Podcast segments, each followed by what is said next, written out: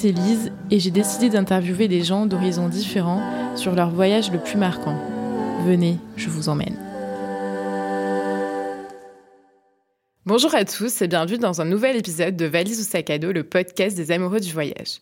Je vous propose aujourd'hui un épisode intense et fort en émotion, car le voyage c'est aussi ça, des rencontres et la spiritualité. Mon invité du jour est venu me raconter comment deux de ses voyages lui ont permis de se reconstruire intérieurement à travers un voyage initiatique. Sans plus attendre, j'accueille aujourd'hui Eva Lecky, responsable communication et fondatrice de l'agence de communication La Potion. Bonjour Eva. Bonjour Lise. Contente d'être là aujourd'hui. Pareillement. Euh, pour débuter chaque épisode, je commence par la question qui a donné son nom au podcast. Donc, es-tu plutôt valise ou sac à dos? Et pourquoi? Alors très franchement, jusqu'à mes 30-32 ans, c'était purement valise. À prêter, euh, toujours euh, le sèche-cheveux dans la valise. Et un voyage m'a permis euh, de connaître aussi le voyage en sac à dos. Et donc depuis, je dirais les deux. Ok. Et dans l'intro, je racontais que tu allais revenir sur deux voyages qui t'avaient permis de te reconstruire. Est-ce que tu peux m'en dire plus Quels sont-ils et quand les as-tu faits, etc euh, bah, en fait, j'ai pas fait beaucoup euh, de longs voyages et de grands voyages puisque j'étais plutôt la championne des petits euh, et courts séjours en Europe. J'ai visité énormément de villes, surtout euh, la nuit, parce qu'on dit souvent qu'une ville, ça se connaît et ça se découvre davantage la nuit. On voit vraiment les vraies personnes et les vrais quartiers. Et aussi, bah, des, surtout des road trips, parce que c'est aussi, on connaît un pays en conduisant. C'est assez agréable. mais je vais vraiment parler de bah, de deux voyages. Un voyage au Maroc et un voyage, euh, un long voyage de trois semaines que j'ai effectué avant le Covid. Euh, C'était mon premier vrai grand voyage euh, où j'ai fait passer trois semaines entre le Vietnam et la Thaïlande. Trop bien. Quels ont été les différents itinéraires que tu as fait pour tes deux voyages, enfin au Maroc et ensuite Vietnam et Thaïlande? Alors pour le premier voyage, je suis restée à Marrakech et aux alentours de Marrakech puisque le voyage, euh, bah, étymologiquement, ça, ça vient de via, le chemin. Et en fin de compte, on n'est pas forcément obligé de parcourir euh, des kilomètres et des kilomètres pour euh, bah, se retrouver, pour pour se trouver. Donc le Maroc, c'était véritablement uniquement Marrakech. Et Vietnam et Thaïlande, on a fait un road trip trois semaines, dix jours au Vietnam, donc en passant par bien sûr Hanoï, la baie d'Along, Da Nang, l'île de Cat Ba etc. Et pour la Thaïlande, on a fait Bangkok, la cascade d'Erawan, euh, la rivière Kwai, euh, et on a terminé sur euh, l'île de Koh Chang avant de repartir en France depuis Bangkok. Du coup, tu es partie seule ou accompagnée pour Alors, je suis partie au Vietnam avec ma sœur Marina et on a rejoint mes meilleurs amis en Thaïlande, deux amis qui étaient en, road trip en Asie, qu'on a on a essayé de se caler les dates pour se retrouver toutes en, en Thaïlande à Bangkok et une de mes meilleures amies Cindy qui habitait sur place et on est parti en Thaïlande aussi avec ma, ma meilleure amie Séverine. Oui, j'ai plein de meilleures amies. Est-ce que tu as choisi ces destinations pour leur ambiance un peu spirituelle? Pas du tout. D'accord. Euh, Maroc, euh, je sais que euh, voilà, c'était c'est un pays euh, et une, et, une, ville Marrakech qui m'attirait, mais euh, vraiment à l'époque, j'étais pas du tout connectée, on peut dire Genre ça comme yoga. ça. voilà, je faisais pas de yoga, je mangeais pas healthy, je faisais je faisais pas attention aux différentes phases de la lune. Aujourd'hui, un petit peu plus. Et Vietnam, Thaïlande, c'était plutôt pour du repos. pour un premier voyage, c'était assez safe vu qu'on partait en sac à dos. Donc on s'est dit, banco on va choisir euh, Vietnam et Thaïlande pour, euh, pour les côtés plus exotiques et, et chill. Et euh, dans quel état d'esprit t'étais avant ces deux voyages? Parce que tu dis que ça t'a permis de te reconstruire, mais du coup, t'es parti dans quel état d'esprit? Alors, le premier voyage ne m'a pas forcément reconstruite au Maroc. Euh, ça a été vraiment un voyage plutôt euh, dans une de mes vies antérieures, euh, mais ça je l'ai compris euh, après, euh, parce que c'est vrai que aujourd'hui je suis un petit peu plus attachée à la spiritualité et aussi au, au, à l'importance des vies antérieures que peuvent avoir euh, sur notre vie actuelle. Donc donc voilà et, et Vietnam, Thaïlande dans un état d'esprit différente parce que euh, j'avais fait une grosse dépression émotionnelle, burn-out émotionnel euh, un an auparavant. Euh, je euh, strugglais avec, euh, si on peut dire ça comme ça, avec euh, des problèmes d'addiction. Et ça faisait un an que j'étais sobre, que je ne buvais plus d'alcool, euh, qui a été un, voyage pour moi réparateur puisque je partais dans des conditions, voilà, de, de repos et de et de et de découverte de l'extérieur. Je ne savais pas que j'allais me découvrir de l'intérieur. Et du coup, avant de partir, tu as écouté ton instinct euh, enfin pour qui t'a poussé à voyager ou c'est ou les voyages étaient prévus avant euh Alors, faut savoir que je suis assez contrôlante quand il s'agit d'organisation, mais big up à mes amis. Euh, J'aime bien les fichiers Excel avec euh, pour tout ce qui est voyage, fêtes et autres rendez-vous. Euh, et du coup, tu serais pas partie du jour au lendemain en se disant basta, je me casse. à l'époque, non. Maintenant, oui, un peu plus. Je me fais plus confiance, mais à l'époque, c'est vrai que c'était c'était vraiment pour moi, en tout cas, le Vietnam et Thaïlande, un effort puisque je n'ai rien rien organisé. C'est-à-dire que j'ai booké les deux premières euh, nuits à Hanoï, histoire qu'on pose nos cerveaux et pose nos sacs à dos. J'avais vu sur quelques blogs euh, qu'il euh, y avait quelques spots à faire. J'avais défini une boucle dans ma tête, mais je n'avais rien booké, rien réservé. et là, j'ai vraiment plus suivi mon instinct. Et c'est quelque chose dont je n'avais pas l'habitude. Et ça a été pour moi une, une vraie sortie de ma zone de confort. Parce que du coup, vous avez fait votre voyage au fil de l'eau. Euh, Exactement. Les, euh, les, réservations. On bouquait les réservations le matin pour le soir ou la veille pour le lendemain. Euh, concernant les transports, bah, c'était. Alors, comment est-ce qu'on y va? On choisit quoi? Le train, le bus euh, euh Donc voilà, c'était vraiment au feeling, l'aventure. Bon, alors après, c'est l'aventure. oui, oui. L'aventure que, comme j'appelle Disneyland, hein, parce que bizarrement, on croise toujours les mêmes. Voilà, on croise toujours un peu le même genre de personnes. On croise toujours, enfin, on croise plein d'Européens. on fait un peu tous euh, masse ou menos euh, le même trajet. Ah Donc voilà, c'était assez safe pour ce premier road trip. Euh, oui, oui, non, je prends, je, je sors de ma zone de confort, mais je prends pas de risque. Et par quelle phase es-tu passé pour te reconstruire du coup pendant le voyage? Bah, je vais vous raconter un petit peu le Maroc, peut-être pour. oui, on peut commencer par le Maroc et ensuite. Pour, pour commencer, parce que Vietnam parce que du coup, c'était avant le Maroc. Ouais, le Maroc était avant, le... d'accord. Exactement. Bah, le Maroc, en fait, alors moi, je suis assez méditerranéenne du côté de, de ma famille et de l'est du côté de mon père. Et euh, le Maroc m'a toujours attirée, mais sans vraiment savoir pourquoi. Et donc un jour, euh, mes deux meilleures amies qu'on retrouvera après en Vietnam et en Thaïlande, on décide de partir une semaine euh, au Maroc, à Marrakech, euh, pour chiller, découvrir la ville, découvrir la vie, manger et, euh, et, apprécier en fait euh, toutes, bah, toutes les expériences que, que le pays peut, peut offrir. Donc on part toutes les trois, on arrive à Marrakech, à l'aéroport, je pose mes pieds sur le tarmac et là, je, me, je pense dans ma tête, je suis déjà venue. Et je me dis, non, en fait. Ouais, t'as une impression de déjà vu. De, de fou. Euh, les gens, la langue, les odeurs, la lumière, le ciel. Euh, vraiment, je me suis dit, ok, je suis déjà venue là, alors que j'étais jamais partie au Maroc. Donc ça a été très très étrange. Euh, j'ai eu cette sensation pendant tout le voyage.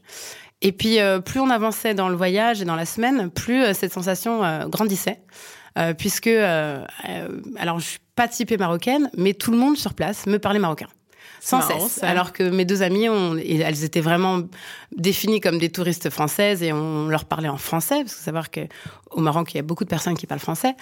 Mais moi, on m'apostrophait en marocain. Euh, donc en fait, j'ai trouvé ça très très étrange. Et en fait, euh, plus on avançait, euh, plus euh, vraiment tout le monde me parlait marocain. Et j'ai dit mais c'est pas possible. il y a un souci. Et, et surtout un mec, je me souviens, un jour il dit quoi? Ton père il t'a pas appris à parler? Je fais mais non, mais mon père il est yougoslave, il est pas du tout marocain. Donc c'était très très étrange. Et, et donc j'avais cette sensation d'être déjà venue, de d'avoir déjà mangé sur place, de connaître la culture aussi, alors que c'est pas du tout ma culture. Et l'apogée de de ce voyage là, où là vraiment j'ai j'ai vraiment compris que j'avais été en contact avec alors soit une vie antérieure enfin voilà vous l'appelez comme vous voulez. On visitait euh, donc euh, on avait la chance d'avoir enfin le luxe de pouvoir prendre un guide pendant euh, plusieurs jours. Et ça c'est super parce qu'il te raconte des anecdotes il, il, te montre oui, le local exactement il te montre le vrai Marrakech et il nous explique surtout bah, l'histoire etc et on lors de notre visite on passe à Marrakech à l'école coranique de Marrakech et euh, mes amis euh, me disent ah, bah attends, nous on fait un tour, on va faire des photos et tout. Je fais ok, pas de souci. Donc je reste avec euh, avec le guide Ali, je me souviens. Et il m'explique un petit peu l'histoire de cette école coranique. Il me montre que sur tous les murs de de l'école, en fait, il y a des versets du Coran qui sont qui sont gravés. Il m'explique que c'est des histoires d'amour, que c'est des histoires vraiment d'élan romantique, que que c'est vraiment la base aussi de cette religion. Et en fait, je me, suis, je, me je me retrouve au milieu de l'école coranique avec plein de touristes, lui m'expliquant euh, tous les versets. Et là, j'ai senti comme une boule euh, dans mon ventre. Et je me suis dit, non, Eva, tu vas pas quand même te mettre à pleurer. au milieu de l'école coranique avec un guide qui te connaît pas, qui sait pas qui t'es. Non, non, non. Alors, il faut savoir que j'adore pleurer, mais là, en fait, il y avait aucun, aucune raison, aucune raison apparente pour que je me mette. Mais c'est pas une larme. J'ai explosé en sanglots. Ouais. Au milieu de l'école, comme si tu ressentais ouais comme si euh, j'étais il euh, y, avait un mélange de je suis contente d'être là il y avait un mélange de nostalgie beaucoup de, de euh, nostalgie c'est là où j'ai fait le rapport avec les vies antérieures mm. potentiellement et Ali me dit mais c'est parce que vous êtes musulmane c'est parce que vous êtes marocaine. J'ai mais non et donc en fait je suis ça a été vraiment ça a été vraiment intense. C'était c'était vraiment superbe. Et là je me suis dit ok il y a quelque chose à aller creuser dans dans la, spiritualité, dans la spiritualité. Ah, c'est ça qui t'a ouvert du coup, enfin ce voyage qui t'a ouvert à la spiritualité. exactement. On dire qu'il y a peut-être potentiellement bah, des, une mission de vie euh, que tu euh, que tu essayes de faire à chacune de tes vies et puis euh, et puis voilà quoi. Donc c'était vraiment très intense, très émotionnel. Bien sûr, mes amis m'ont regardé en mode mais pourquoi tu pleures? Je te raconterai plus tard. Et et depuis, enfin en tout cas moins depuis le Covid, hein, mais depuis j'y vais chaque année. J'y vais chaque année parce ah, que euh, c'est le pèlerinage au Maroc. Exactement, c'est le rituel. Je fais des coins différents. Euh, euh là, j'étais censée partir en 2020. bonne bonne année. j'étais censée partir faire dans le Sahara. Ah, trop bien. Vraiment se reconnecter à une certaine nature. À d'autres chameaux. Exactement. Et donc c'est un, un, voyage que j'ai prévu en 2022. On croise les doigts pour pas que. Bah oui, à un moment donné, ça va se débloquer quand même. J'espère, Inch'Allah. Euh, on parlait des différentes phases par lesquelles tu es passé pour te reconstruire. Et du coup, ton voyage euh, en Thaïlande et au Vietnam, euh, par quelle phase es-tu passé Eh bien, par un sac à dos. Grâce à un, sac à dos, puisque comme je te disais tout à l'heure, moi j'étais très valise, très girly. moi j'aime bien être apprêtée, le brushing, j'ai un papa coiffeur, toujours maquillée. et là, c'est vrai que partir en sac à dos, sans le sèche-cheveux, sans trop de maquillage, eh ben ça a été très dur. C'est-à-dire que j'ai passé les dix premiers jours à ne pas me prendre en photo, à ne pas me regarder dans la glace, à me cacher. Euh, parce que voilà, j'ai une relation avec mon corps qui est un peu d'amour-haine.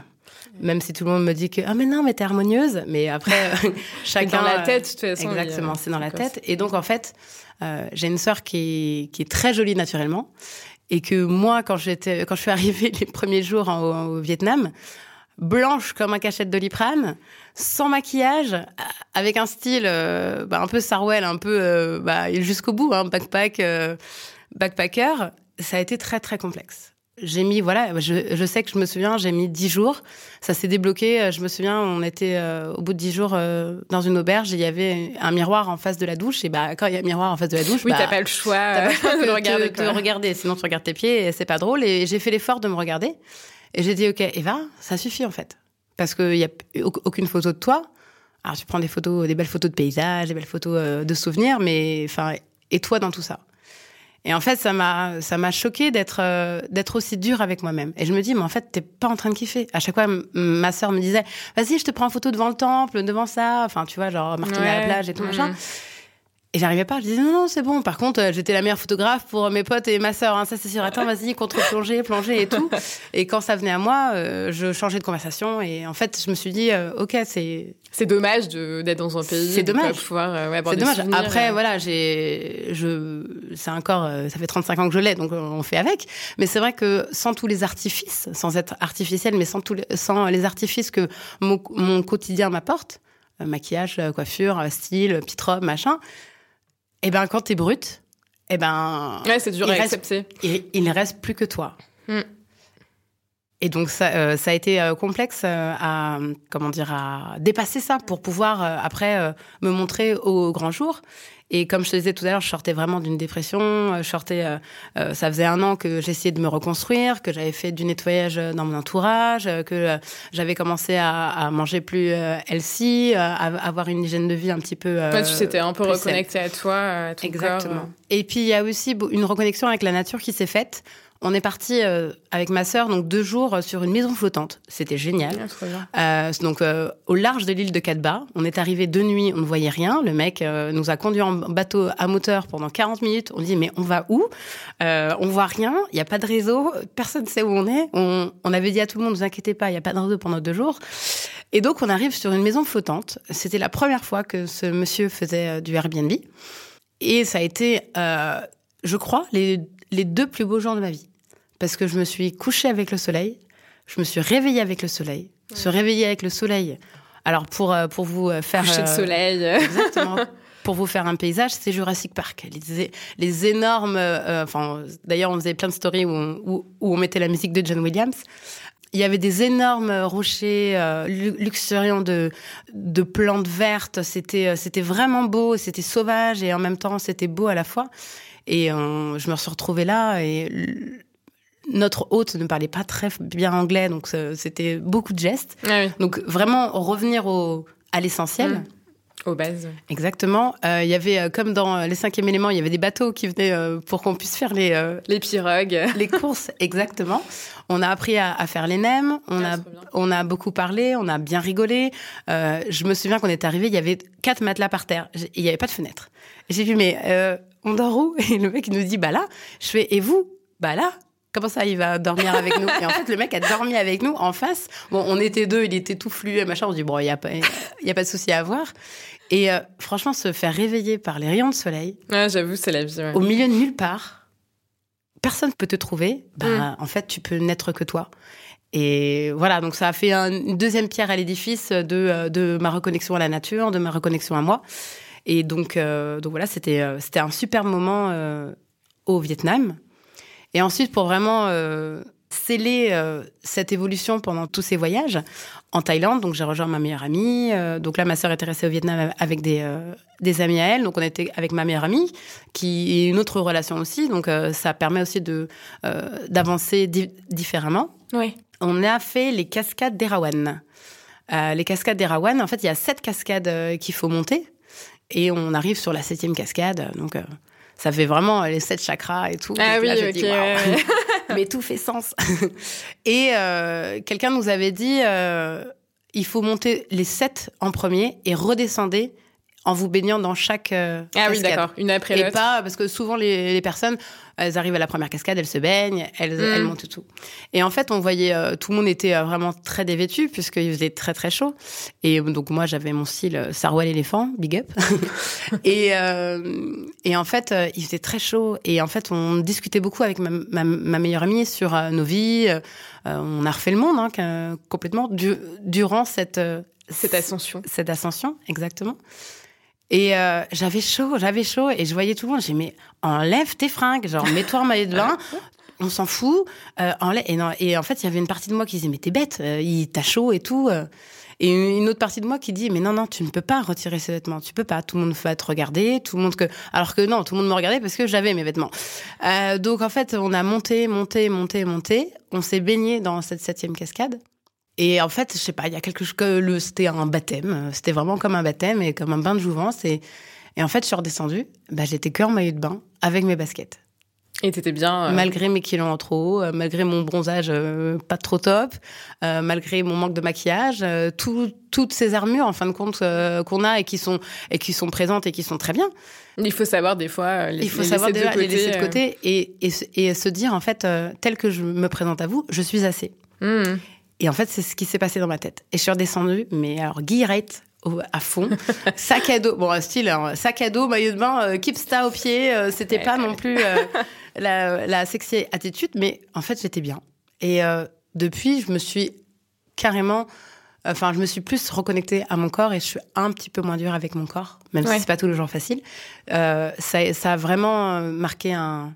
Oui, du coup, tu arrives plus à t'accepter. Exactement. Et en fait, euh, parfois, on n'a pas besoin d'aller très loin pour faire, euh, pour se reconnecter. Là, il, voilà, euh, il s'avérait que j'étais, que j'étais loin, mais ça a fait, ça a fait vraiment sens.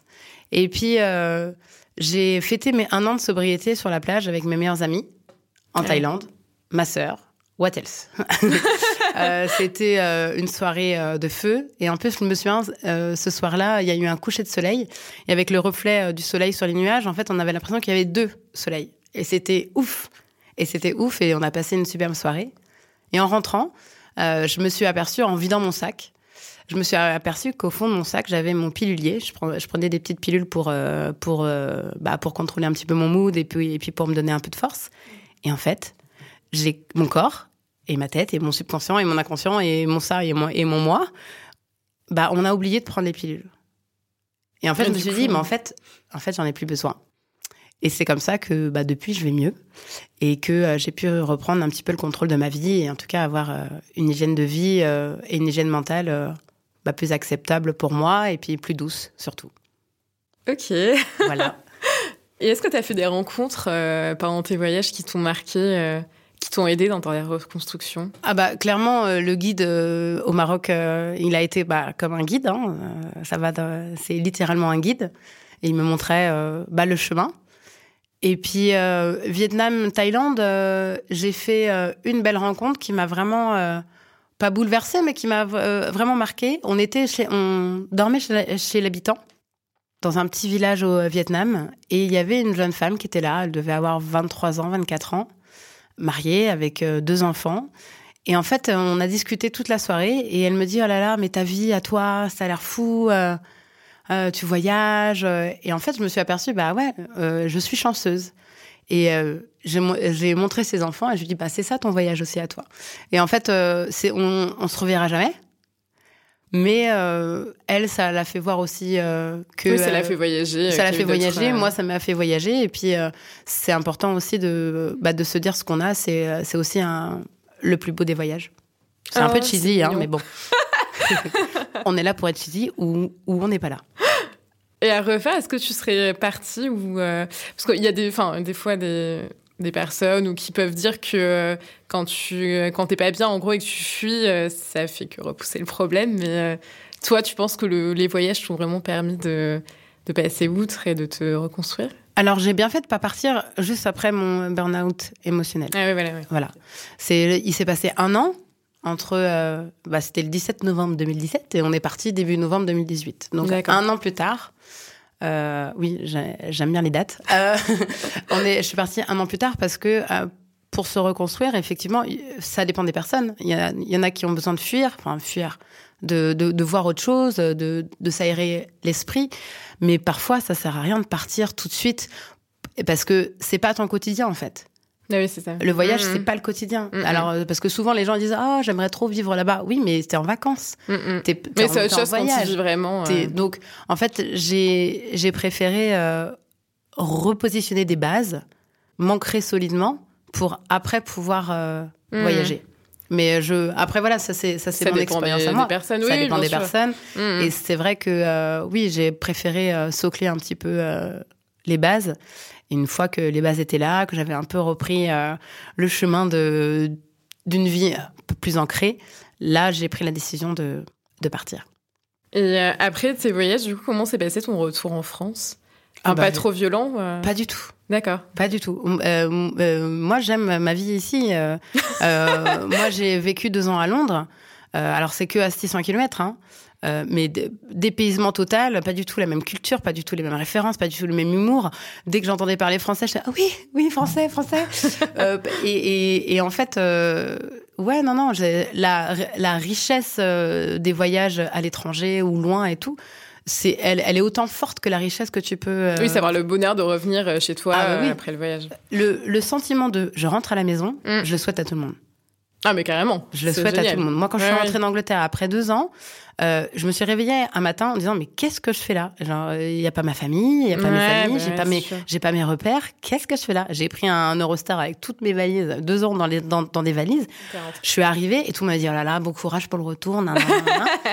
et ben le lendemain j'étais contente d'aller au champ. J'étais contente de dire bonjour à la dame de euh, de la D'acheter du caisse. fromage. D'acheter du fromage. Ah ouais, bah oui, mais oui, mais oui, bah oui.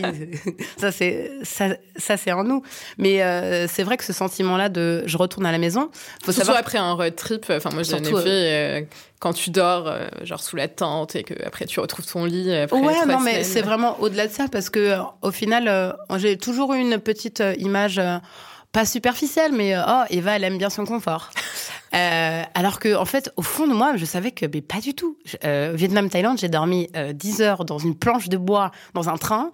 J'ai dormi parmi les fourmis. J'ai dormi chez l'habitant que je connaissais pas. Enfin, bref, ça a été, euh, ça m'a permis de voir que, euh, ouais, j'étais, je savais au fond de moi que le confort, c'est pas que dormir dans un lit Donc, grâce à ça, j'ai pu dire que oui, bah non, j'ai besoin de mon confort parce que j'aime ça et pas parce que j'ai besoin de ça.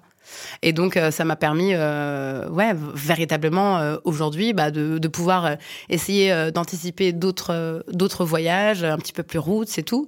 Bon, merci le Covid, on n'a pas pu. mais Dunkerque, c'est très bien. Non, non, j'ai fait un week-end à Compiègne. Compiègne is the new Marrakech. Hein. Franchement, c'était c'était très sympa et c'était agréable aussi, bah, en final, de de visiter des villes de France parce que c'est vrai qu'on a pas trop enfin voilà on a toujours parce que l'étranger c'est moins cher et puis c'est et puis mm. ça permet une vraie coupure. Euh, mais aller boire du euh, champagne à Reims euh, ou faire le marché de Noël de Colmar ou de Strasbourg. exactement. Et ben franchement bah c'est ça met autant de paillettes dans les yeux que voyage au bout du monde. Ok. Si tu devais garder un souvenir de tous ces voyages lequel serait-il? Un souvenir? Ah t'es dur hein. allez deux. T'es dur aussi. Euh... Ah, j'en ai deux. Bah, j'ai la maison flottante avec le réveil euh, à 5 heures, euh, à 4 heures du matin euh, avec le soleil. Où là, tu regardes, tu dis, ok, ma vie peut se terminer maintenant, je suis heureuse. Et t'as fait un peu de yoga là-bas? Ou tout ce qui est méditation Non, non, non. c'était, c'est vraiment venu après. C'était vraiment venu après tous ces voyages où après il y avait le voyage intérieur avec tout ce qui est méditation, cercle de femmes, retraite chamanique, etc. qui m'arrive une à deux fois par an de faire. Ah, trop bien. Où là, le voyage, il est intérieur. Et, là, c'est vraiment intérieur. Et il est d'autant plus mm. important et intéressant. Et puis, euh, l'ascension des sept cascades avec euh, Séverine. Euh, où là, quand je suis redescendue, je me suis dit, mais Eva, t'es en maillot de bain devant tout le monde? trop bien. Et du coup, quel serait ton prochain voyage? Alors normalement, si tout se passe bien, c'est Naples. Je pars avec une amie. On se fait une semaine de euh, randonnée euh, sur le Vésuve, de découverte de Pompéi, de pizza et de spritz. Ça va être génial. Et puis, si tout se passe bien, encore une fois, euh, le fameux voyage au Sahara ah au mois de mai prochain, au Maroc. Ok, ben merci à toi. Merci à toi, Alice. Et à très bientôt. À bientôt. Si l'épisode vous a plu, n'hésitez pas à vous abonner au podcast sur l'une ou plusieurs des plateformes d'écoute pour être informé lorsqu'un nouvel épisode sort. Si le cœur vous en dit, vous pouvez même laisser un commentaire que je lirai avec attention. Un grand merci à Pauline de Tarragon du groupe Pyjama pour la parenthèse musicale. Je vous retrouve très bientôt dans un prochain épisode.